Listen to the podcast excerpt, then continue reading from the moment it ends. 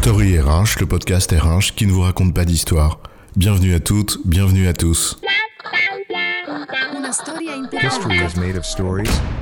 Dans cet épisode, nous allons marier deux notions qu'on pourrait croire en première lecture antagonistes, analytique et ressources humaines. Mais voyons, les RH, ça ne se mesure pas. La RH défend avec fierté sa dimension qualitative, son goût des relations humaines et sociales.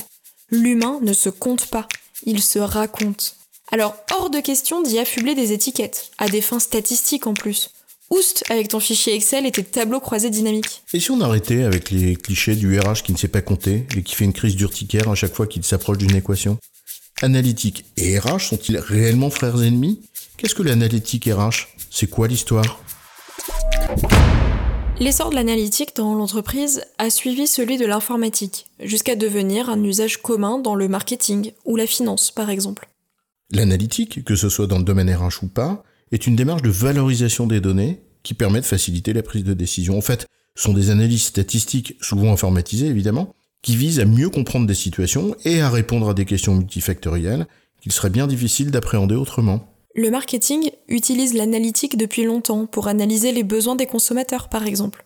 Mais qu'est-ce que ça veut dire en RH La RH pourrait-elle s'appuyer sur une démarche analytique pour étudier les besoins des employés, par exemple? Oui, c'est justement ce qu'on attendrait d'une démarche de ce type.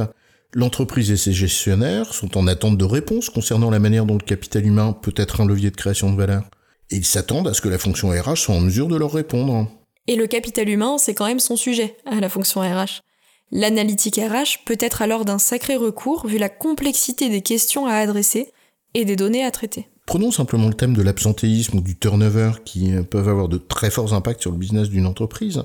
L'analytique RH peut nous aider à répondre à des questions comme combien de jours d'absence sont dus à la grippe, l'absentéisme affiche-t-il des variations saisonnières dans mon entreprise, quel est le coût de l'absentéisme pour l'entreprise, pourquoi le taux de démission non désiré est-il plus important pour telle population plutôt que telle autre, quel est le coût estimé du turnover, quels sont les salariés qui risquent de démissionner?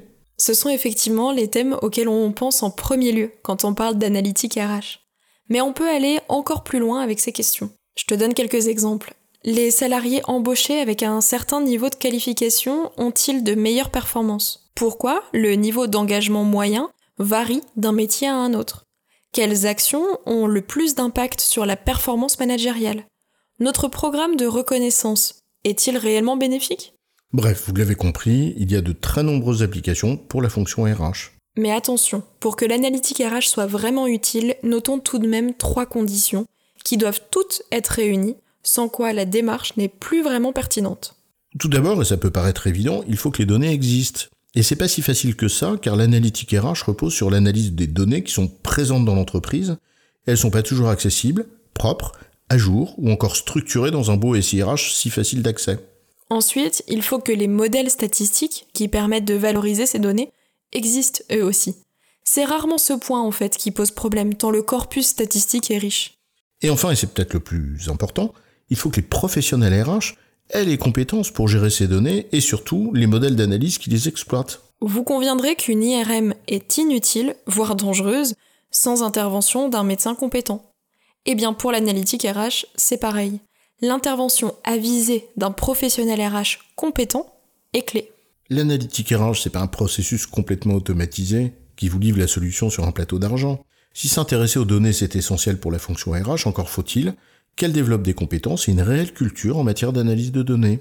Malheureusement, les données seules ne suffisent pas à nous rendre intelligents. L'analytique n'est pas la décision en tant que telle, elle est un des éléments que les décisionnaires avisés intègrent dans leur processus décisionnel.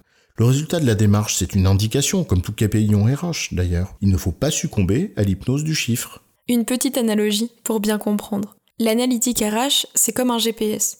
Il est possible de ne pas s'en servir. On prend alors le risque de se paumer. Mais il est aussi possible de s'en servir et de se paumer quand même, parce qu'il se trompe ou qu'on l'utilise mal. En résumé, l'analytique RH est une démarche statistique qui consiste à extraire des informations utiles à partir de différentes données pour aider à prendre des décisions pertinentes sur des questions RH. J'ai bon, chef? Oui, tu as bon, mais on va pas en faire toute une histoire. Story RH, le podcast RH qui ne vous raconte pas d'histoire. Retrouvez tous les épisodes sur storyrh.fr.